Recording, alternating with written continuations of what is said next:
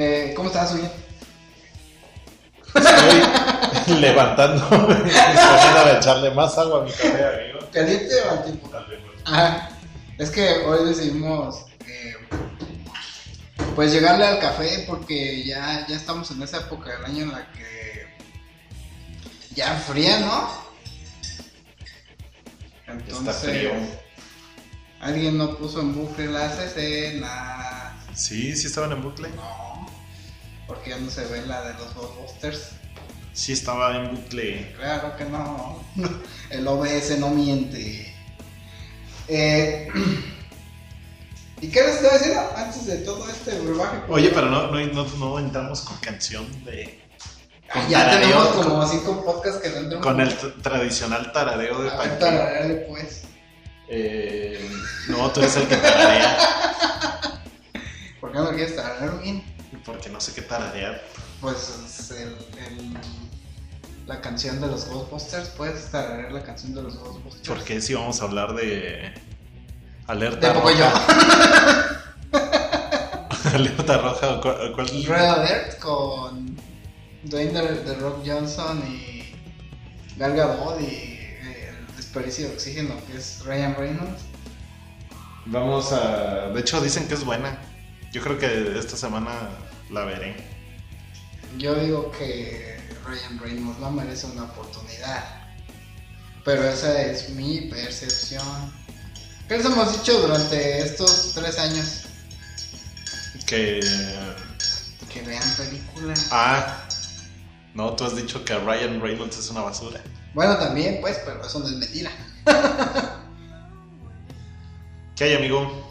Pues no mucho, fíjate que yo tenía pensado que hablábamos de un par de películas, pero por cuestiones de logística ya no se va a poder. Eh, entonces vamos a hacer eh, un ejercicio de la imaginación. Bueno, no. Vamos Desde Imaginación Landia. Desde Imaginacionlandia. No, eh, pues vamos a dar una repasada a toda la saga, ¿no? Pero a toda. De los Caballeros del Zodíaco. Todas las sagas de los Caballeros del Zodíaco. No, a la, a la saga de los cazafantasmas. Porque pues el viernes estrenó eh, Cazafantasmas Afterlife, que no sé cómo se llama en español. Resurrección. ¿Así lo pusieron? ¿Qué tiene que ver eso con Afterlife? Pues nada más tiene mucho, nada más. Pero bueno, hablemos de Cazafantasmas. ¿Cómo femeni- saga? Femeninas primero, ¿no? Que esa es la peor. Pues yo digo que cronológica. ¿Cronológica? Sí. Lógica. Lógica.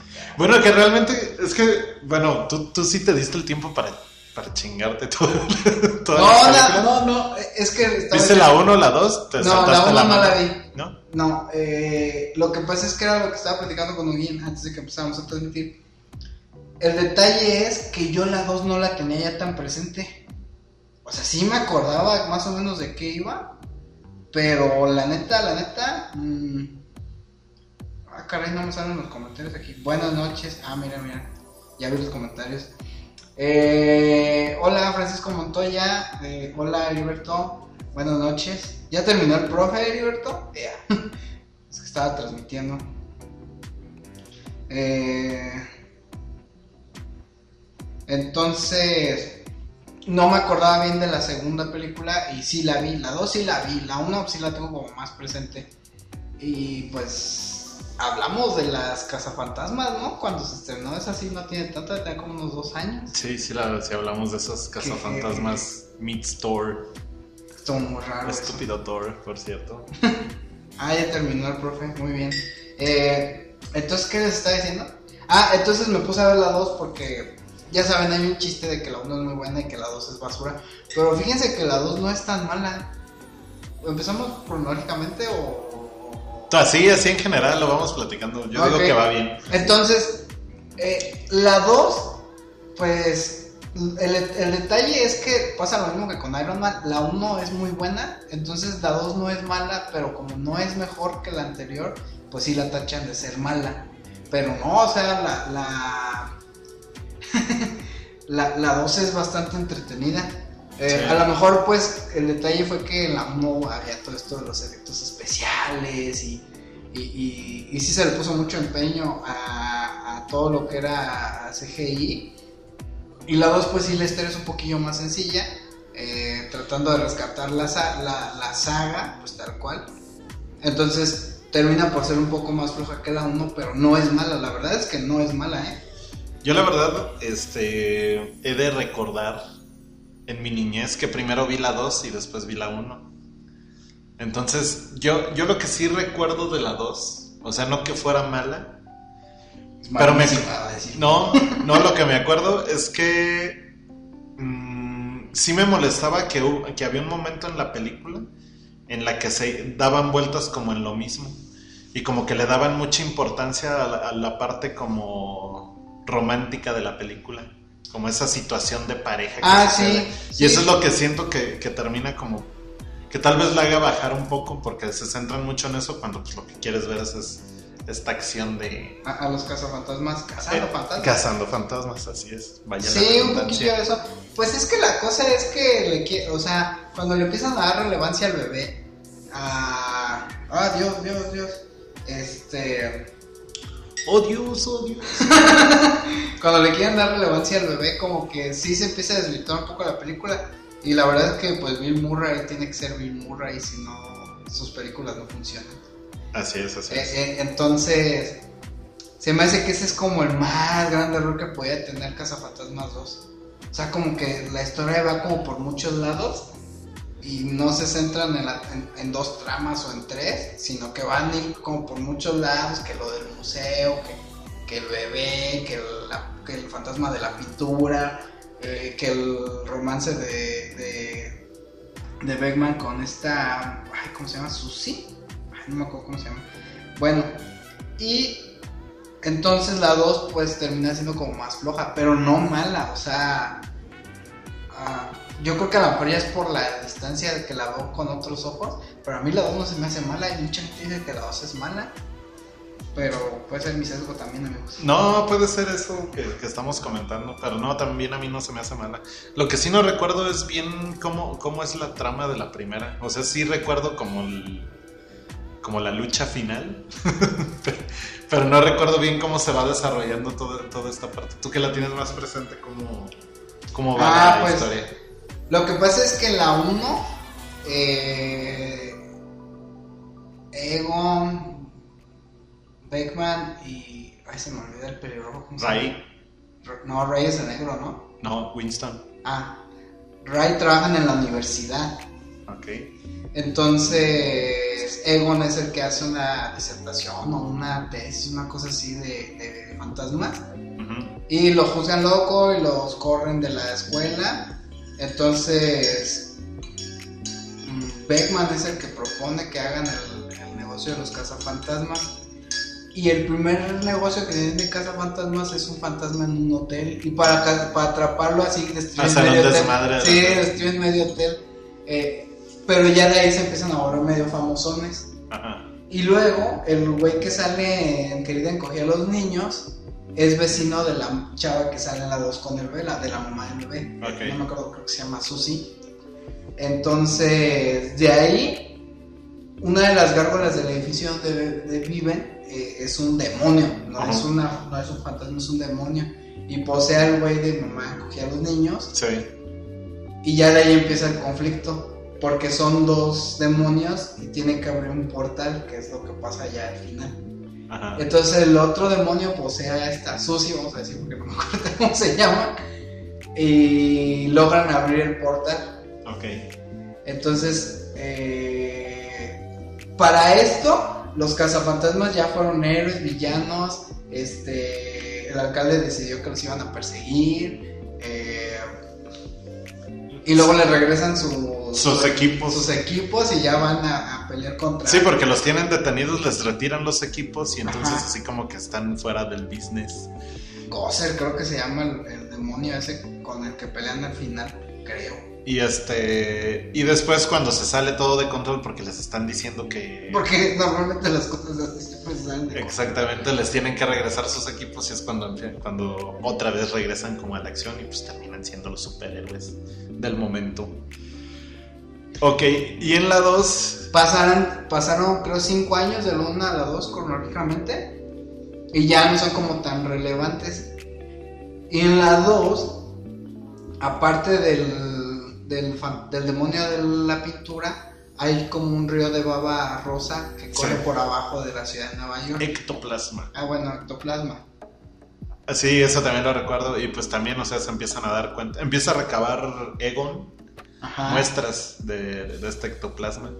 Y pues empieza a buscar la fuente de dónde viene. Y pues resulta que más bien, eh, en vez de ser un río, pues realmente está a punto de ser como un volcán que va a erupcionar en algún momento ectoplasma. Y pues proviene del, mus- del museo, ¿no? Que es donde está la pintura esta de... No me acuerdo cómo se llama ese Eh, eh, No, tú tampoco, pero. Y la vi a tier. Perdón, amigos, es que eh, Con, hockey. con mucha N- atención. eh, El hockey, la NFL y eso, pues se, se se me vayan algunas cosas. Aparte, este.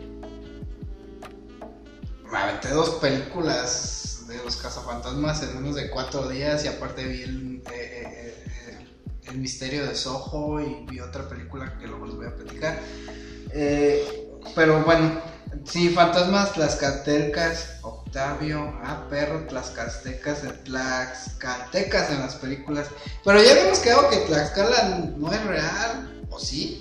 Alguien de ellos dijo que trabajaba en Tlaxcala, ¿no? No, eh, Octavio es de Tlaxcala, él es. él- eh, Octavio es admin de la página de. o moderador de la página del profe Heriberto. Es que yo como que me perdí un poco ahí. Sé que Heriberto sí es moderador de la página del profe Arturo Vlogs, pero Octavio no me acuerdo bien cuál era su rol en el equipo. Entonces, volviendo al, al volcán de ectoplasma, Sí, está debajo del, del museo. O sea, esa es como la fuente del, de donde está saliendo estos ríos de baba rosa ectoplásmica. que funciona como con los sentimientos, ¿no? O sea, si, te- si estás enojado como que se vuelve más fuerte o una cosa así. Sí, no, sí, sí es así, que si estás enojado o algo, agarra como, el- como la mala vibra y, y como pues, la ciudad de Nueva York es este, una olla express en De hate porque pues hay mucho tráfico, se quitan cosas en la calle. Ajá, Y así pues entonces empieza a agarrar mala vibra. Pero también se da cuenta de eso Egon y pues entonces este hace como... Bueno, también, también utiliza a su favor el ectoplasma y le pone música buena vibrosa. Y entonces este, empiezan a pelear así como si fuera el... Ay, ¿cómo se llama esta madre? Como si fuera Mazinger Z contra cualquiera de sus enemigos. como si fuera, digamos, Mo. Digamos, no. Es moderador. Perdón amigos, este ando como un poco disléxico el día de hoy. Bueno, y después de esas dos películas que pues, a mi parecer fueron buenas, digo, a mí me marcaron, se me hacen interesantes, se me hacen entretenidas. No sé para qué público estaban dirigidas en ese entonces ese tipo de películas. Pues según yo, los cazafantasmas están tirándole al público infantil la 1, pero ya la 2 como están muy metidos en el romance, como que querían agarrar público más adulto. Pienso, eh, pienso. Yo siento que El plato es tuyo. el plato es mío, señores. Para eso lo traje. Yo pienso que pudo haber pasado, porque en otras ocasiones ha pasado, que a lo mejor la primera película estaba dirigida a un público infantil. Ajá. Pero que a la hora que, re- que vieron la respuesta del público se dieron cuenta de que lo, de que lo estaba viendo otro sector de, de edad, otro rango de edad, Ujú.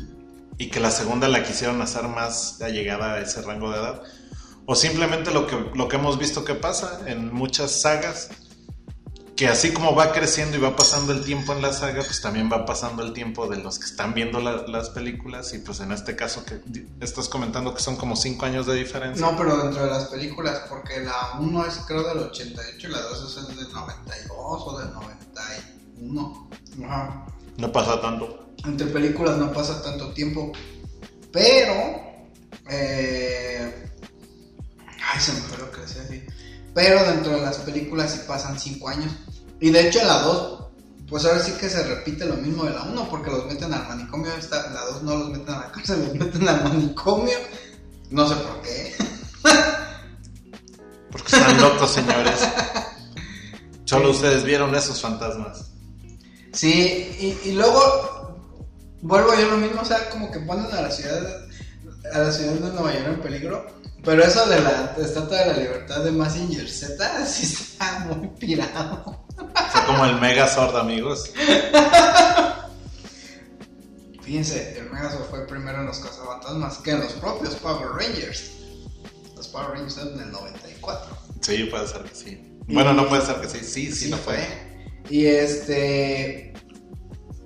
Y luego, como ese giro que le dan ya en la última pelea de que el espíritu demonio de la pintura posea este.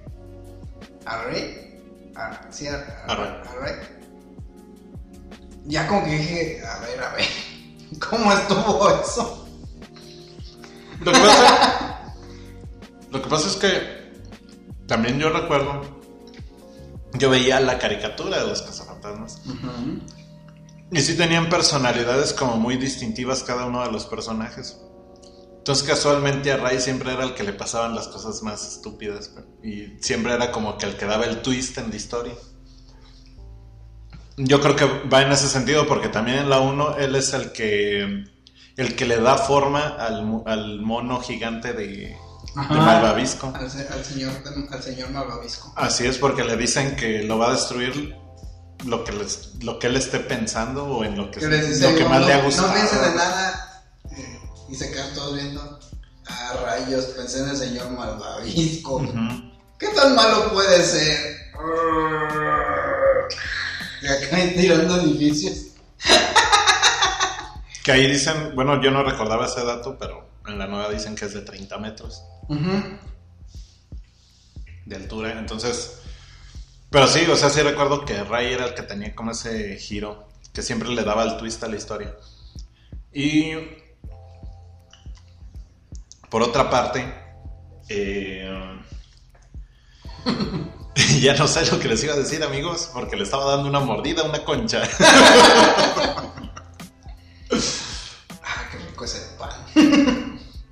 Pero bueno, entonces Entonces, ya, ya ingresamos a. No, todavía nos falta la otra película, la de. que también se estrenó hace unos años, fue en el 2016. la, las Ghostbuster, bueno, se llama Ghostbuster Corps en inglés, pero en español le pusieron las cazafantasmas. Las cazafantasmas. Que hasta donde yo entiendo, las cazafantasmas están puestas en una realidad alterna.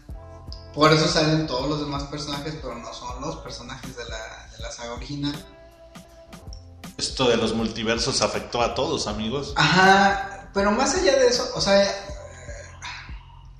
a raíz es que es bien complicado hablar de esa película sin como caer en el, en el de, es que son porque son mujeres.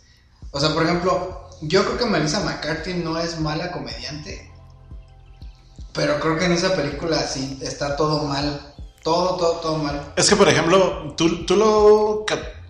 ¿Tú catalogarías las primeras dos películas de los cazafantasmas como comedia? Tal vez la uno, ¿no? Sí, yo. Como acción. Yo le voy más un, un poco más a acción y, pues, obviamente, ciencia ficción. Mm, Pero no la veo, o sea, tiene sus toques de comedia, porque pues tiene un comediante como Bill Murray. Sin embargo, él es el, el personaje, pues, o sea, no es que todos los personajes sean así. ujú.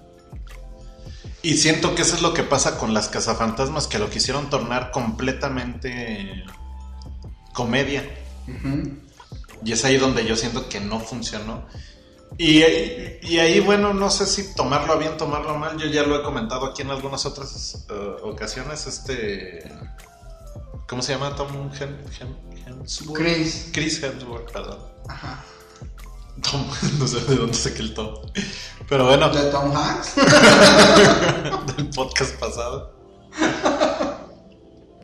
Él, él no sé por qué lo están encasillando, pero él solo como que se siente a gusto en ser el rubio estúpido.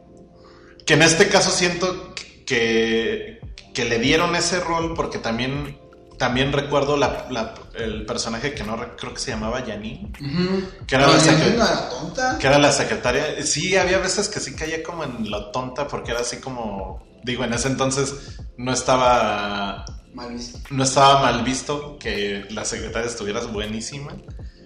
y que fuera así media ¿A tonto. poco ya está mal visto? Pues ahorita sí, o sea, con todo ese show de, de las feministas y todo, pues sí está mal visto. Pero... pero en ese entonces, pues no, incluso regresamos al punto de las caricaturas donde la ponían también así como bien sabrosa y acá como que llegaba moviéndose muy exageradamente. Yo nunca la vi con esos ojos, tú. Pues no, nadie la- yo, yo tampoco la vi con esos ojos, pero realmente sucedía. O sea, si te pones como a analizar, a recordar un poco, pues eso era lo que pasaba. Y a lo mejor como que pusieron en ese papel, eh, ah, pero esta vez en hombre, a ser como el rubio tonto, no sé, y era también el secretario. Sin embargo, pues yo creo que sí, definitivamente, aunque pasaron 20 años de una a otra, pues la verdad es que las dos primeras sí son muchísimo mejores que, que esa de las cazafantasmas. Y como bien dices, pues no se le, no se le tiene que dar, o, o no, no podemos culpar a las actrices, sino más bien al guion, así iba dirigido y pues así salió la película. Sí, porque en realidad. Es que cuando salió la película, como que yo creo que también teníamos otras expectativas de lo que queríamos ver. Y a la vuelta de los años dices, pues es que la película realmente no era mala. La bronca es que las ponen en una situación bien, rara. O sea, hacen el reboot, más por decir algo, de la, de la saga con mujeres haciendo comedia. Porque la chica esta que vendría a ser Winston es como Queen Latifah en Taxi. ¿O cómo se llama esa película? Conductora de taxi. Taxi Driver. No, bueno, no, No, Taxi. Driver es un juego, ¿no? Sí, no, pero creo que sí se llama también Taxi Driver, así la película. ¿Sí? Creo que sí. No, Taxi Driver es la de Al Pacino. Ah, no, no es cierto. O de Robert De Niro. No, es de Robert De Niro. Bueno, sí, pero es, ella es una conductora de taxi que está así como tuneado y todo y le pica un botón y se transforma el taxi. No sé Ajá. cómo. Sí, sí, La sí. cosa es que la chava que viene a ser Winston en la película de las Casas Fantasma, pues es más o menos, o sea, conoce un montón de gente, eh, tiene conectes, eh, les consigue los primeros trabajos cazando fantasmas. Y pues obviamente le hacen un cierto homenaje a la original porque pues eh, no, no existe este, esta figura como la del alcalde que estaba en contra de ellos, pero eh, el villano, porque ese sí es el villano de la película, pues primero está haciendo como la vida pesada para que no puedan trabajar. Pero. Pero es que luego también la, la- las cazafantasmas tienen. su- o sea, yo me quedé así, qué pedo. Eh, la escena esta donde Chris Hemsworth baila con todos los demás para atraer fantasmas porque ya están poseídos y que bailan afuera de, es de un museo, ¿no? Creo que sí. Ajá, entonces ah, me quedé así como de. Güey, o sea, es que por mucho que le quieras hacer comedia, o sea, esto sí está cayendo muy en el absurdo. Entonces, Y los efectos también como que es como que era demasiado efecto, ¿no? O sea, llegaba el momento en el que sí estaba como muy infantil. o sea, no, no se veía una historia tan digo, tan real dentro de ese universo, pues, sino se veía muy exagerado. Precisamente desde esa parte como del baile. Y los efectos estaban como muy, muy, muy extras, como que había explosiones, como, como que le metieron demasiados efectos. Ah, Pues sí, es que miren, y no me voy a poner en mi plática de señor porque porque no quiero caer en ese lugar, pero, o sea, seamos honestos, desde que el universo, desde que apareció el MCU, o sea, sí ha habido como una, una tónica en que las películas de ciencia ficción y de que van como en esa onda, sí tienen que tener muchísimos efectos especiales como para que sean llamativas al público. De hecho, el propio Christopher Nolan, cuando empezó la onda del 3D justamente con Iron Man 2, creo, o con Thor, mm, lo decía, no, pues porque le preguntaban que si él iba a ser el Caballero de la Noche así de, en 3D, y les dijo, es que el 3D es una moda que pronto va a pasar. Y fue muy curioso cómo tuvo razón el señor. Deberíamos de dejar de sorprendernos cuando Christopher Nolan hace esas cosas que hace Christopher Nolan. Pero, Pero tuvo razón, o sea, a la vuelta de, a la vuelta de los años, o sea, ya. Todavía se siguen estrenando películas en 3D. O sea, porque yo no, ahorita no tengo presente una que diga, "Mm, ah, sí, esa se estrenó en 3D. No, de hecho ya no. Sí, o sea, pasó un boom como de 5 años. No, en- y hubo salas 4DX y su... Pero esas todavía existen, porque esas son ¿Y si sirven aún? y, ajá, sí. Ni Irapuato hay. y están y funcionan como que películas que no están en 4DX. Ah, pues, eh, no sé, pero en cine, ¿cómo las En, simula- en simulaciones de, de roller coasters acá. Puede ser. Y, y, y en tónica hacen a las casas y explosiones y, y Chris Hemsworth bailando. No entiendo por qué Chris Hemsworth baila en esa película, pero baila. Entonces, como que caen- querían sacar a la película de los clichés de las películas de los 90, de los 90 y de los 80, pero caen como en todos los clichés que se supone que querían evitar. Aunado a eso, la película tiene comedia muy mal hecha o, muy forzada o no sé, no sé. Buenas noches, profesor. Ya vino don Arturo Blox a saludarnos. Buenas noches, buenas noches. Quédese un ratito. Este, ¿qué tal se escucha hoy? Porque la semana pasada tuvimos problemas con el audio. Eh, ¿Qué les estaba diciendo? Que cayeron en cliché. Sí, En- cayeron en un... O sea, trataron de evitar algo y cayeron en algo muy similar, pero nuevo, Y con mujeres. con mujeres. Entonces... Que bueno, también, también ese es otro punto. Por ejemplo, realmente tengo entendido, no recuerdo yo exactamente, pero alguien alguna vez me explicó que el personaje de Winston realmente no era principal, no era parte del equipo de los cazafantasmas. No. Creo que nada más, originalmente iban a ser tres y terminan siendo cuatro porque, pues como que desde ese entonces, en los ochentas, ya empezaba a ver ese, ese show de la inclusión y terminan metiendo a Winston como el cuarto cazafantasmas, que realmente era como un, era, era el único güey que no era, el- no era profesor, No, sino no, que era, científico. era, era el güey como que le pagaban para que tuviera el equipo.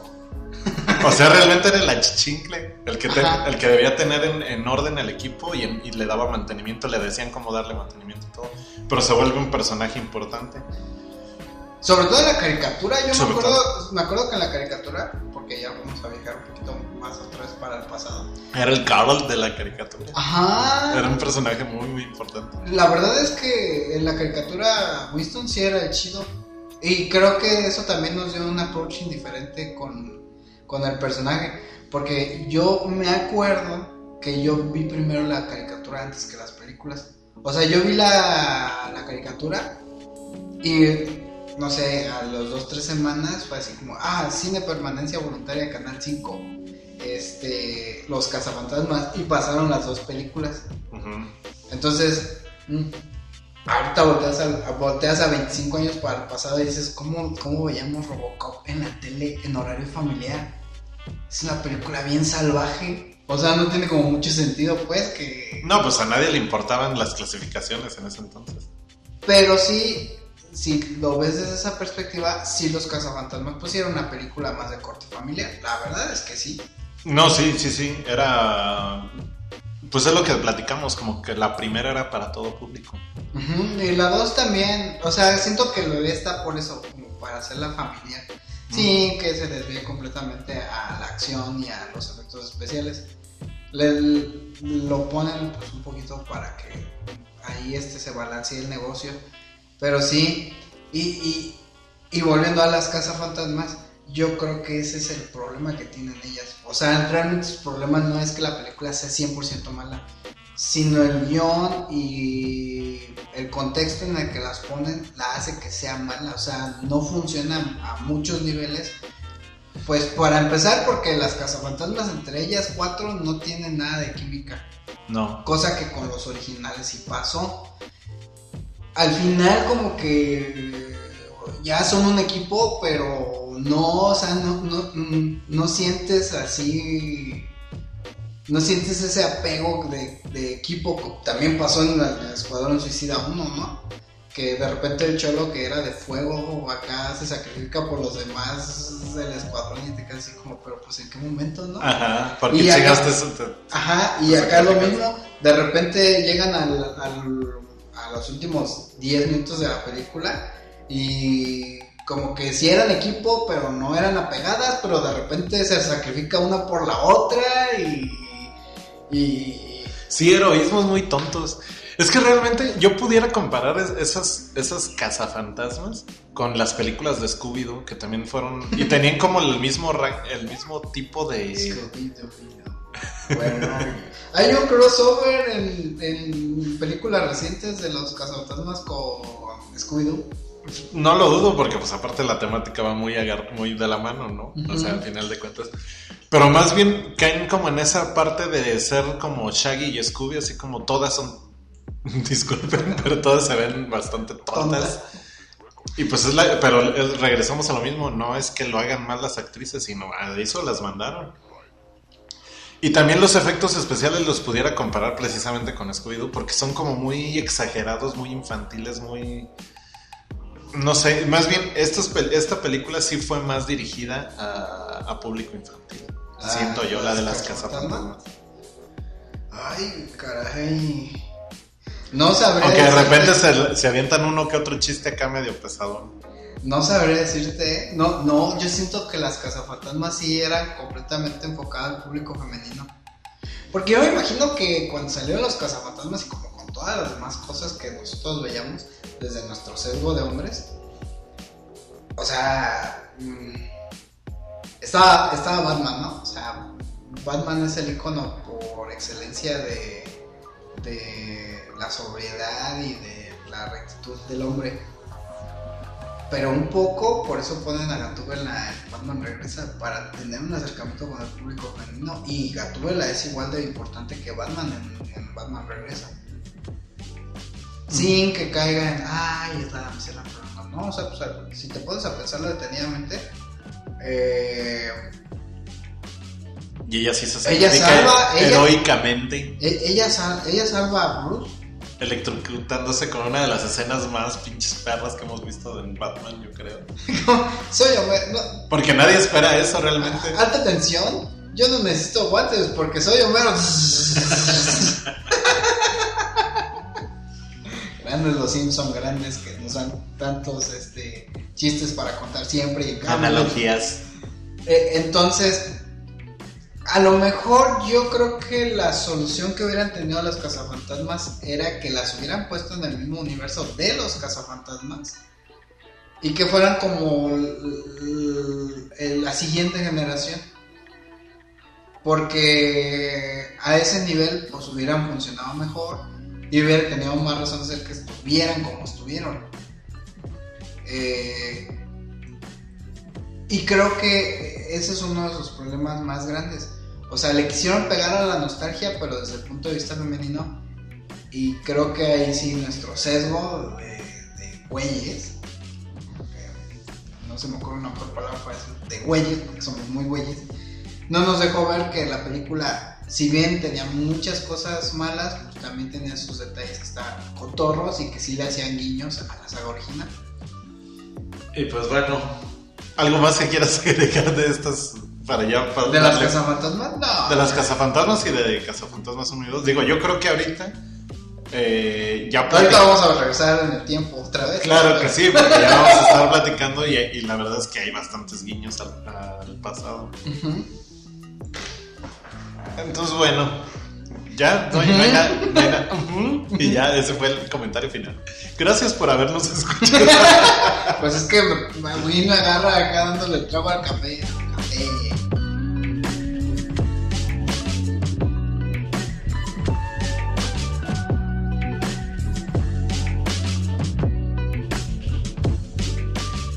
Y bueno, entonces ya empezamos con, con la, con la nueva película Cazafantasmas. ¿Cómo dices que es en, en inglés? Afterlife. Afterlife. Pero y tú dices que en español es resurrección. es resurrección. No entiendo por qué, pero sí. pero sí. Bueno. Pues resulta que Stranger Things se fusiona con Ghostbusters. Ay, no, nada más faltaba que saliera la, la misma actriz, pero no. Eh, ¿qué, qué les platicamos?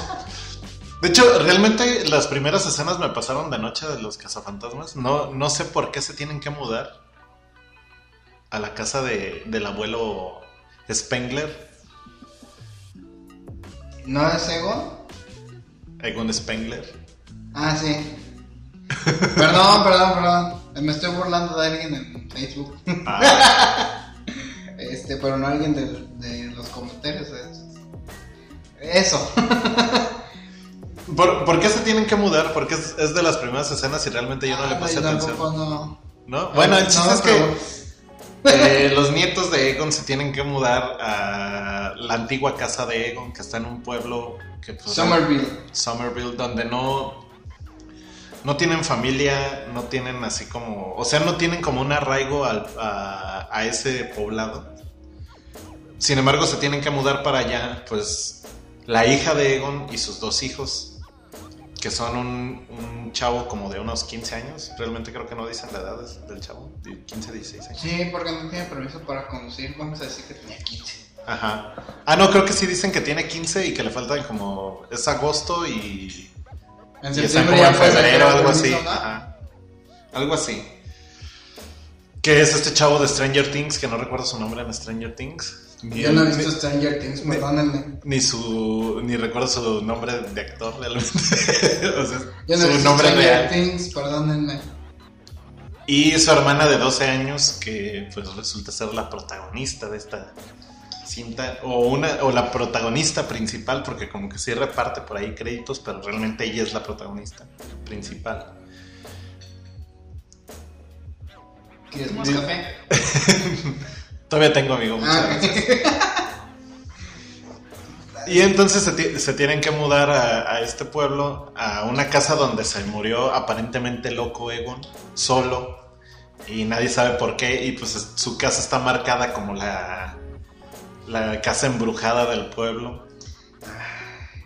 Sí, Y- sigue, sigue, sigue. Y está, pues ya saben, la típica casa de campo acá como alejada de todas cosas, con un montón de letreros de aquí se acaba la vida y aquí hay sangre. Sí, ¿qué pedo con ese anuncio de aquí se acaba donde, donde la vida termina? Ajá, y pues de hecho ahí es donde muere Egon, que se, alcan- se ve una, una escena también casi al inicio, donde está como tratando de atrapar a, a un fantasma, y sí lo atrapa, sin embargo lo atrapa al morir, le atraviesa cual caballero del zodiaco de lado a lado así el abdomen, y pues lo mata.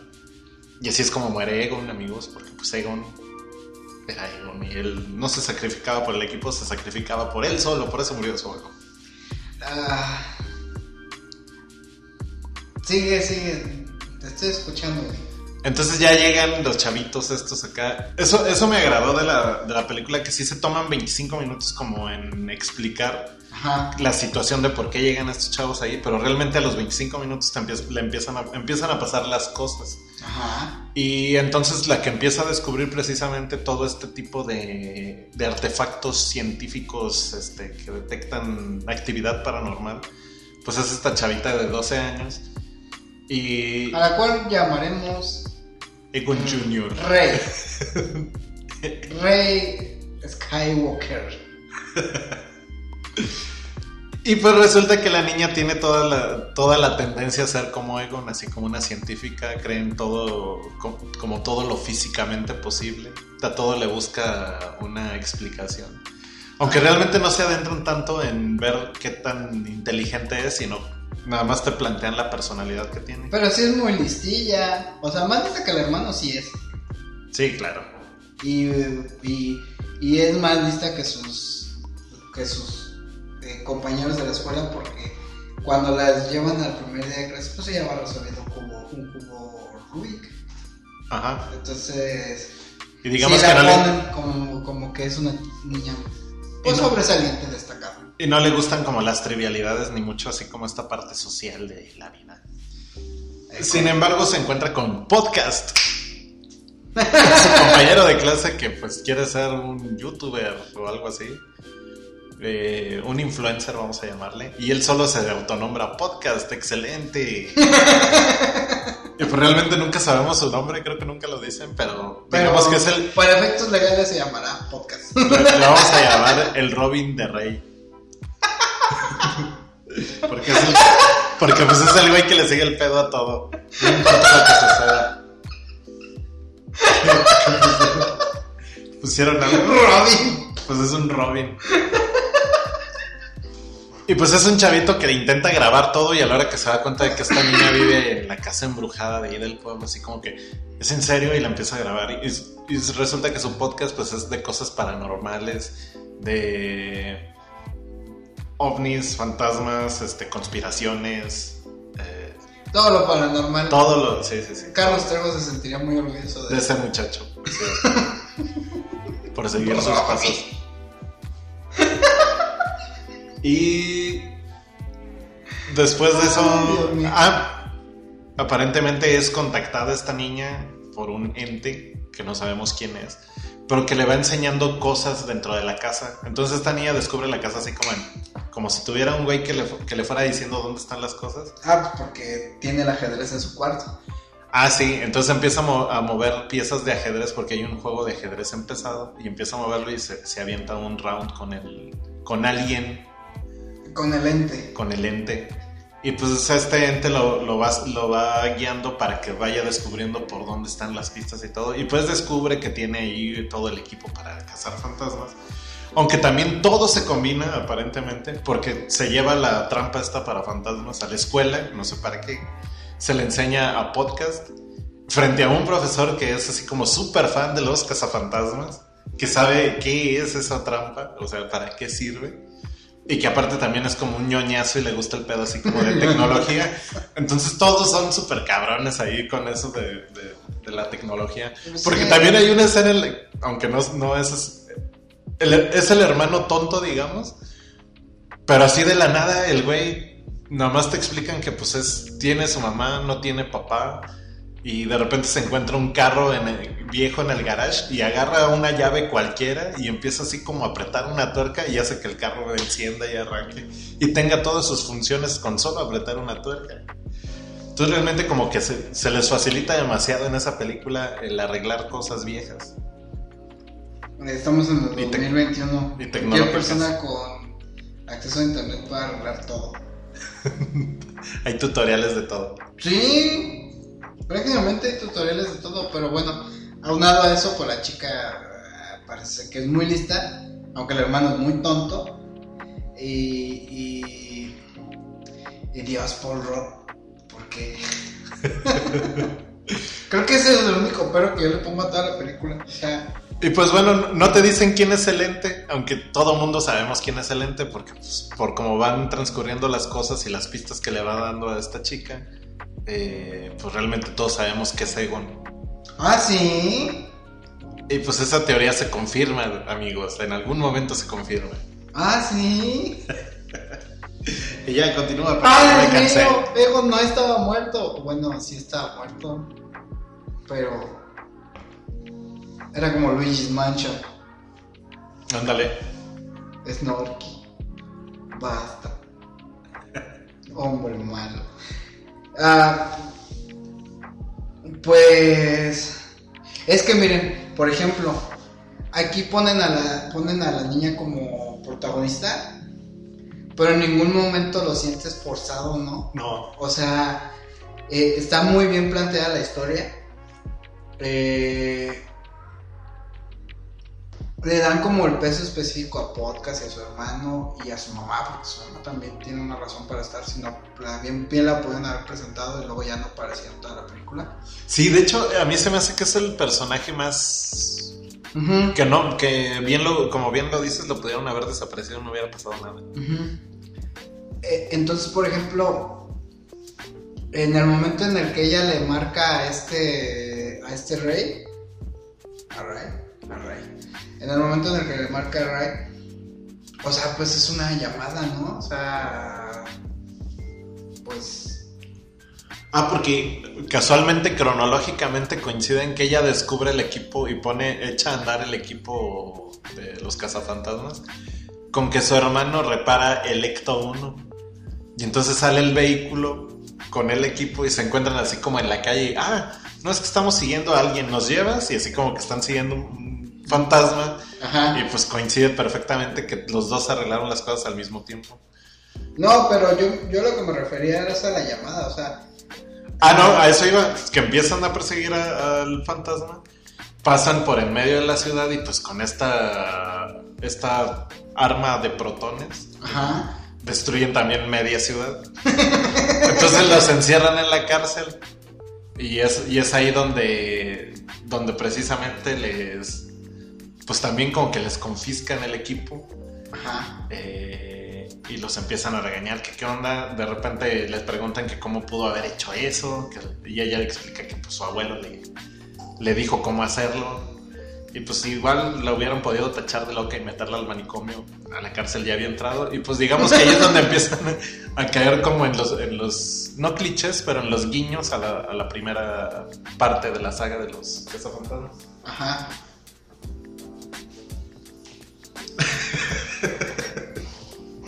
Y entonces ahora panqué, dirá.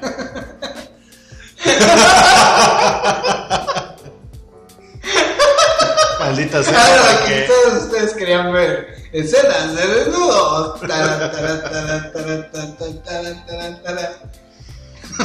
Bueno, después de eso aparece la, la, la chava. Los, los señores Malobisco.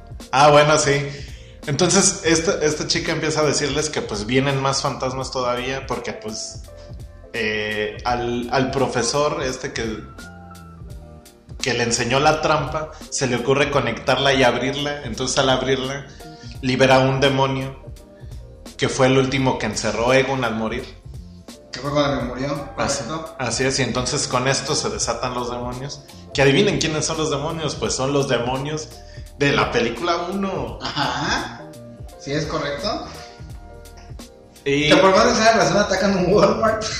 que por alguna extraña razón atacan un Walmart y entonces todos los malvaviscos del pasillo de malvaviscos se, se, convien- se convierten en pequeños hombres malvavisco. Muy bonitos. Y que realmente hacen como una función de ratas y comen como todo, o sea, como que todo roen.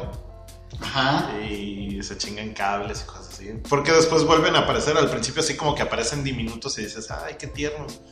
Al final vuelven a aparecer y como que deje- no, no permiten el buen funcionamiento de las armas de los cazafantasmas. Y digamos que sí, o sea, toda, toda la historia transcurre no forzada, con muchos de estos guiños, la, la participación de, de los protagonistas pues la van llevando. De repente resulta que una compañera de clase es la hija del comisario, del sheriff, del jefe de policía. Eh, Y hace las veces de Winston, porque es la Porque es negro, ¿verdad? Y así de la, nada, de la nada le dice, ah, yo te creo y entonces los voy a ayudar. Y es la primera que agarra y se pone el traje de los cazafantasmas. ¿Por qué? No lo sé, pero bueno, eso pasa. es porque es negro, ¿verdad, bien? Y entonces se dan cuenta de, la- se empieza, empiezan a investigar y se dan cuenta de que hay unas ruinas ahí extrañas en ese pueblo y que realmente no, no murió loco Egon, sino que murió preparando una trampa para no permitir el regreso de un demonio, que pues es, como ya les dije, es el demonio de la película 1 que no recuerdo. Gozer. Y entonces resulta que tiene ya todo preparado así don- donde, están como estas ruinas y hay varias de estas este, armas de protones, pistolas de protones ya dirigidas y cuando sienten algún cambio como en la frecuencia, realmente no me acuerdo qué es lo que detecta la... Eh, el ectoplasma, ¿no? Pues detecta la actividad paranormal, entonces a la hora que detecta avienta, eh, se disparan automáticamente y controlan el, el movimiento paranormal. Y entonces empieza a haber una, una empieza de sismos eh, recurrentes. Porque también ahí ya viene marcado como un calendario y resulta que en el 2021 iba a haber una resurrección de, de este demonio llamado Gozer. Ujú. Y viene marcado cada cuando se, se va, va a estar resurri- resurgiendo. No sé si por eso se llama Resurrectando. resurrectando. No sé si por eso se llama, se llama resurrección. Pero bueno, también ya todo, todos sabíamos previo a esto que iban a aparecer los cazafantasmas originales. porque desde hace mucho tiempo nos lo dijeron eh, los propios protagonistas. Entonces yo esperaba que en algún momento sí, si bien se estaba desarrollando la historia con niños, que al final salieran los personajes principales o en algún momento tomaran las riendas, porque pues si hay un momento en el que están en la cárcel, le llaman a Ray y le cortan la llamada aunque le alcanza a mandar el mensaje de que es la nieta de Egon y que están pasando cosas extrañas. Y que el abuelo no estaba tan loco. Y que el abuelo no estaba tan loco. Aunque aparentemente también terminan peleados los cazafantasmas. Y a todos les fue mal, uno da como conferencias, otro güey está en un bar. Al único que le fue bien fue a Winston, Winston es al único que le va bien porque es multimillonario por hacer no sé qué pinche empresa. Es porque es negro, ¿verdad? es porque es negro, amigos. Entonces Winston es el papá de Token. Sí. es de los ricos de South Park. y pues no, o sea, realmente yo, yo creí que iban a aparecer así con, con más peso. Y pues resulta que nada más aparecen al final, final, cuando todo está a punto de valer madre, así como en los Caballeros del Zodíaco, cuando ya le habían partido el hocico a todos y llegaba el ave Fénix. Algo así sucede, amigos. Y aparece. ¿Vamos a spoilerear? Ya. Ah, ok. Ya salió desde la semana pasada. Eh, ¿Está bien? O ya no spoileremos, ya hasta ahí lo dejo. Déjalo en suspenso por si no lo han visto. Lo dejaremos en suspenso para que. Eh, para que se animen a ir a verlo. Eh, yo creo ahí que. Bueno, a diferencia de bien, es que también volvemos a lo mismo, lo platicábamos con Edilot, ya ves. O sea, si hay no hay una diferencia de edades tan grande entre Ubin y yo, pero esa diferencia de edades sí hace que tengamos acercamientos diferentes con las películas y las caricaturas. Este, que en este caso, por ejemplo, a mí estos guiños que le hacen a la saga original, pues la verdad es que me parecen muy buenos. O sea, no, no, no, no siento que estén mal puestos. O no los siento forzados. Eh, no. Pero siento que a ti como que mm, no te supieron tan chidos. No, ¿qué crees que yo creo que el mayor problema que yo le vi a la historia es que sí están muy niños. Entonces sí de repente dices, es que esto no lo podrían hecho así de fácil. Sin embargo, los de también tenían 13 años. Sí, pero ellos tenían a Atena. bueno, y en este caso ellos tienen a Egon. O sea, sí, sí dejan muy en claro que esta niña puede reparar el equipo de los cazafantasmas porque Egon la está guiando. eh, y si bien Egon no se ve tal cual, eh, pues sí le, está, sí, le está, diciendo así como que mueve cosas y le dice por dónde está y qué es lo que tiene que hacer. Le enfoca algunas cosas. Este, sí, la va guiando. La va guiando y ella, digamos, como ya lo dijimos, pues no es tonta, es inteligente, pues sabe más o menos moverle. Eh, pero ese sería como el mayor conflicto, sin embargo siento que lo resuelven bien con esa parte de que hay un guía. Ajá. Sí, y y volviendo a eso, mm, me parece que la película está muy bien puesta porque creo, según yo recuerdo, la película sí responde completamente al fallecimiento del actor que, encarnaba a Egon y un poco por lo mal que le fue a las casas fantasmas. Entonces eh, se plantea hacer esta película a razón de que vamos a hacer una película para darle un buen cierre a la saga porque pues normalmente estamos acostumbrados a que las películas vengan de a tres cuando vienen en saga. En el caso de algunas pueden ser hasta cinco o ¿verdad? Toreto. Entonces, más allá de que nos quieran golpear en la nostalgia, porque yo lo que he leído así en general es que la película es un llamado a la nostalgia y por eso nos vende.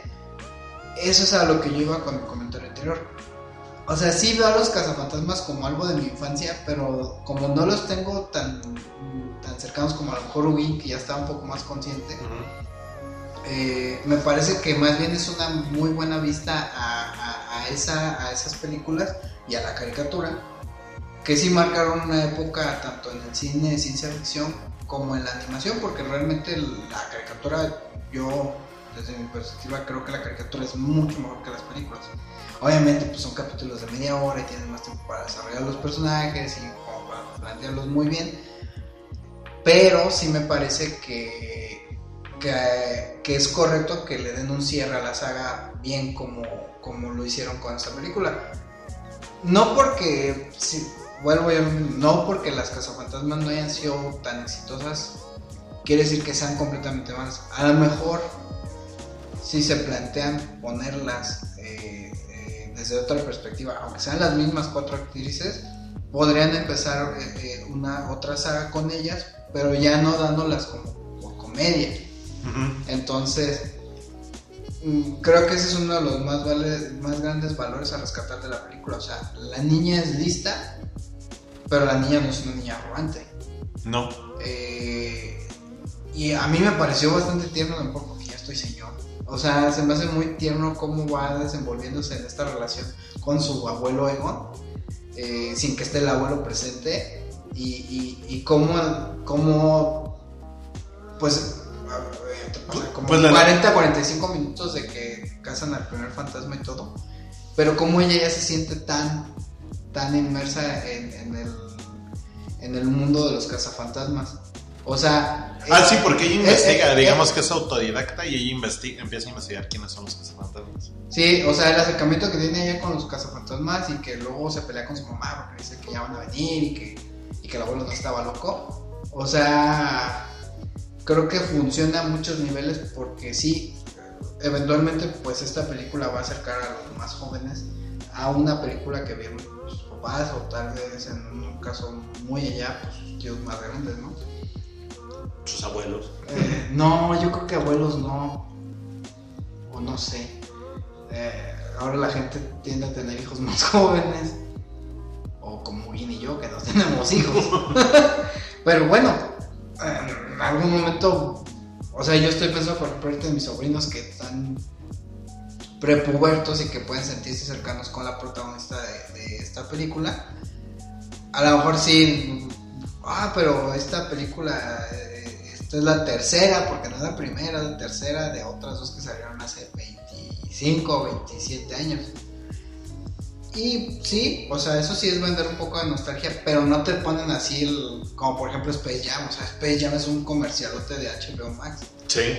Descarado, muy descarado y muy mal hecho. No, Y yo acá no, acá sí es un comercial de los cazafantasmas, pero saben cómo lo vendiendo sin que se vea así el comercial gigante. No, y el argumento es bueno, o sea, aunque te presentan al mismo tipo de demonios y de monstruos y de fantasmas, eh, o sea, te dan la explicación de que pues, Y los es, el, es mismo demonio, entonces se queda con toda esa memoria. Por eso es que puede presentar a la- los mismos entes, por así decirlo. Y, y de otro de las palomitas que yo le pongo es que mantienen los personajes, o sea, estos entes este, fantasmagóricos y demoníacos, los mantienen con su fisionomía de los 80s y 90s. O sea, lo- los mantienen... Obviamente, exact- pues sí lo re- retocan pues, con los efectos. de. Exactamente, solamente, solamente hay retoques de, con, con la nueva tecnología que se tiene, pero realmente están como que tomaron lo que ya tenían y lo mejoraron un, un poco, un mucho, Ajá. pero realmente son, son estos mismos seres, entonces dices, sí, sí son, sí me la Y creo. funciona. Son esos cabrones, porque esos güeyes fueron los mismos que atacaron hace 20 años. 20 La años. ciudad de Nueva York. Así es. Sí, no sé si quieres agregar algo más, Uki. Pues realmente pan- palomitas. Llegamos a decir Panquecitos la- otra vez. La costumbre. Pero pues, por película, ¿no? ¿Por película? Sí. Sabres. Pero ¿con cuál empezamos? Pues así, uno, dos, las cazafantasmas y yo digo. Ok. Am, la 1. Te toca empezar, yo empecé la vez pasada. Ah, sí. La 1. pues yo creo que la 1 sí le daría 4 y medio pa- eh, palomitas. Iba a decir. Sí, eh, está muy bien hecha. O sea, la manufactura de la película está muy bien hecha. Y el casting, o sea, Bill Murray todavía no era Bill Murray en los cazafantasmas. Creo que a partir de los cazafantasmas se vuelve Bill Murray. Eh, pero sí, o sea, la película funciona muy bien a muchos niveles y la pones hoy 20, 30 años después, yo creo que tal vez. Y la película sigue funcionando igual que cuando se estrenó. Entonces sí, yo le doy cuatro y media palomitas. Cuatro y media. Yo le doy cuatro palomitas porque sí, sí es buena y yo creo que para su tiempo, pues los efectos son buenos. La verdad es que son muy buenos los efectos. La, la trama es buena, es muy dinámica. Hay de todo, o sea, hay acción, hay comedia, hay pues un poco de romance, aunque pues es un toque muy, Ajá, muy sí. ligero, pero pues tiene de todo. Entonces, pues, sí, cuatro palomitas. Y ahora los cazafantasmas 2. Ah, pues les digo, o sea, no es que sea mala, sino que la 1 fue tan buena que sí fue difícil para la 2 superar a la, a la 1. Pero pues yo creo que me quedaría con 3.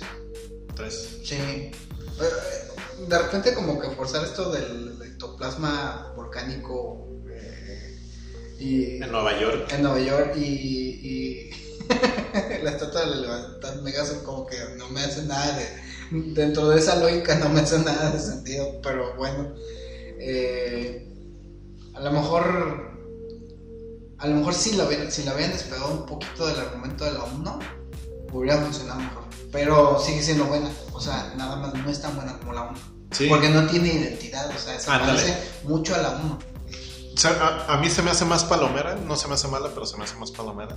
Te la chingas, o sea, si te la encuentras, te la echas. ajá Eh, yo nomás me bajo medio panquecito, yo lo dejo en tres y medio. Tres y media. Ah, qué raro. Normalmente es difícil que yo de menos palomitas que Ubin. Qué Sí. curioso. Y vámonos a las cazafantasmas. Ay, rayos. Eh, No quiero verme grosero, ni machista, ni nada de lo que les acabo de decir que no deberíamos de ser. Pero es que no. mm, No es que la película sea mala, sino no termina por cuajar. Entonces, más allá de las protagonistas y más allá del argumento y de la película, de lo que es visualmente la película, híjole, pues yo creo que le daría dos. Dos. Por, porque, porque sí es un buen intento, pero sí está muy mal logrado. No, yo sí me voy hasta una palomita, la verdad. Eh, les comentaba que yo la puedo comparar, no sé por qué las comparo, a lo mejor por la temática y todo, pero también por los efectos. Con Scooby-Doo, Y yo, porque ella es un señor. yo soy muy, yo era de niño muy fan de Scooby-Doo, yo creo que lo veía diarios y diario Yo lo creo que todos, ¿no? Y, y la verdad es que cuando salieron estas películas de Scooby-Doo, las más nuevas, ninguna me gustó. No, nunca, nunca pude terminar de ver una película de Scooby-Doo de estas nuevas. Ah, yo sí. Este, me, La se dos me no hace- me gusta, pero... decía me- esto no es, para mí no es Scooby-Doo. Y, y yo creo que de igual manera yo creo que le daría tal vez hasta menos a Scooby-Doo. Pero, pero bueno, las cazafantasmas las voy a dejar en uno. Y sí, también creo que es más el libreto que, que algo que hubieran hecho mal las actrices, pues no. Ujú. O todos los actores, todo el reparto. No, Empezando por ti, Chris Hemsworth. Tom, ahora. Tom Hemsworth. Eh, y, y bueno, eh, Cazafantasmas, Afterlife. Híjole. Es que sí te pega bien recio en la nostalgia por todo lo que todos los niños que hacen y por cómo ponen a los cazafantasmas originales porque realmente no los meten no los meten por meterlos como por ejemplo en las cazafantasmas sí pasa. me gusta mucho la protagonista como protagonista, o sea, ah, ya la semana que viene platicaremos de una, de una película que ya vi yo. Ah, está bien puesta ella ahí. Y aunque el hermano es el actor famoso, o sea, en realidad el famoso es él, no le quita nada de peso. Entonces, pues yo creo que me quedo en cuatro y media para Casa Fantasmas Afterlife. Ay, güey, no, pues sí te fuiste alto. O sea, sí, sí, sí, sí me gustó mucho la película y vale la pena darse esas casi dos horas para verla. Sí, pues dura como una hora cuarenta realmente, más o menos. Tiene buen ritmo. Este. Yo. Siento que le faltó pegajoso. Creo que es un personaje que puede aparecer en todas sin ningún problema. Y aunque hay un, no, hay un personaje ahí, un fantasma similar, pues no es pegajoso. Entonces, ese es como uno que yo. De hecho, al principio que empiezan a guiar a la protagonista, yo creí que iba a ser pegajoso el que la guiara. Yo creía que era pegajoso. Y este. Exactamente. Y, y, pues resulta que no es pegajoso. Eh, ese, es un, ese es un punto que pues sí a mí me desilusionó. Y otro punto que me desilusionó fue que los cazafantasmas originales, si bien sí aparecen, no tienen tanto peso como me hubiera gustado.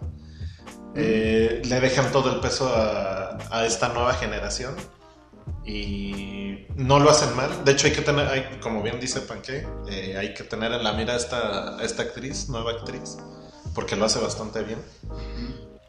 Y, y pues yo creo que me quedo por esos dos detalles que les digo, es que a mí sí me pegó eso de que eso no aparece. Entiéndalo, ya es un señor. No sé si darle tres y medio o quedarme también en cuatro paquecitos. Digo palomitas. Vamos a dejarlo en cuatro. Y queda abierta la puerta por si quieren hacer otra, otra de estas películas. Siempre y cuando lo hagan. Otras dos iban a hacer, ¿eh? Ojalá y lo hagan igual de bien. Y por ejemplo, ahorita como que sí apresuraron un poco la historia para meterlo en una hora cuarenta. Faltaron algunas pequeñas explicaciones, pero digamos que se sobreentiende eh, cómo, cómo va la, la, dinámica de la película. Sí, no o sea, cuántas veces hemos visto las dos primeras y qué tan empapados estamos de la caricatura. Sí, eh, lo de los efectos que mantuvieron los efectos casi intactos, la verdad es que para mí un 10 en eso. Bien, bien, bien. O sea, si te crees, es una secuela de las otras películas. Y sacan el mismo equipo, sacan el mismo vehículo. O sea, bien. A mí me pareció bien, bien, bien. Sí, fue una, fue una bonita visita a los noventas para nosotros que nos tocó verlo en la tele. Y a lo mejor para alguien que sí le tocó ver los cazafantasmas en el cine, pues es, una, es recordar una buena época. Eh, y les digo, el detalle está en que si bien te están vendiendo nostalgia, no te la, no te la no te la estampan en la cara como pasó con Space Jam. Pero bueno, no. sé si quieres agregar algo más. Pues no, muchas gracias por, por habernos acompañado, amigos. una vez más. A, Francisco Montoya, a Heriberto, al profesor Arturo que se dio una vuelta para saludarnos. Este. Eh, el profesor Arturo transmite lunes, martes, miércoles y viernes y sábados. La semana es de 7 a 9 y el sábado es, a partir de las 6. Hasta que el cuerpo aguante, creo que tengo yo entendido. Eh, eh, nuestros patrocinadores, la 5 Street Food, están en Altamira 104. Ya me lo estoy aprendiendo. No, no es cierto, lo estoy leyendo el teléfono. Eh, pues están a partir más o menos como de las 5 de la tarde, entre semana, de martes a, a viernes.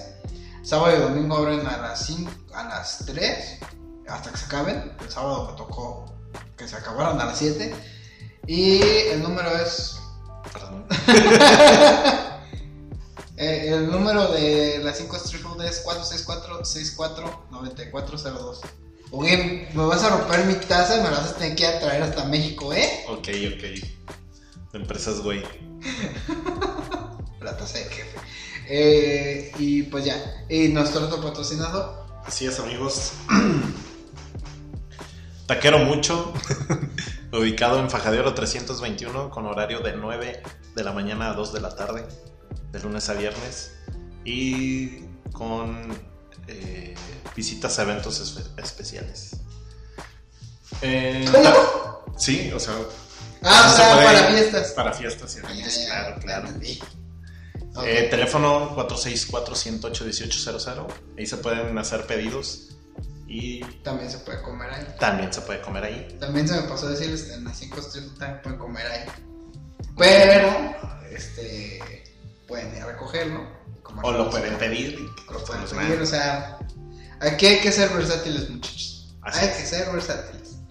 Y sin más, pues este, nos escuchamos la semana que viene. Ah, buenas noches, Heriberto. Ya llegaste para el mero final, creo. no? creo que ya estaba. Ah, sí, ¿verdad? Sí, ya vi una hora. este. Eh, pues nada, agradecerles a los que nos saludaron aquí en el chat. Este, agradecerle bien por su valiosa presencia. Y pues nada, nos escuchamos la semana que viene. Ya saben, esto mañana va a estar en Spotify. Y abur. nos estamos yendo, este, y nos escuchamos la semana que viene. Muchas gracias por el favor de su atención. Adiós. Adiós, adiós, adiós. Alright, alright. ¿Por qué? ¿Por qué?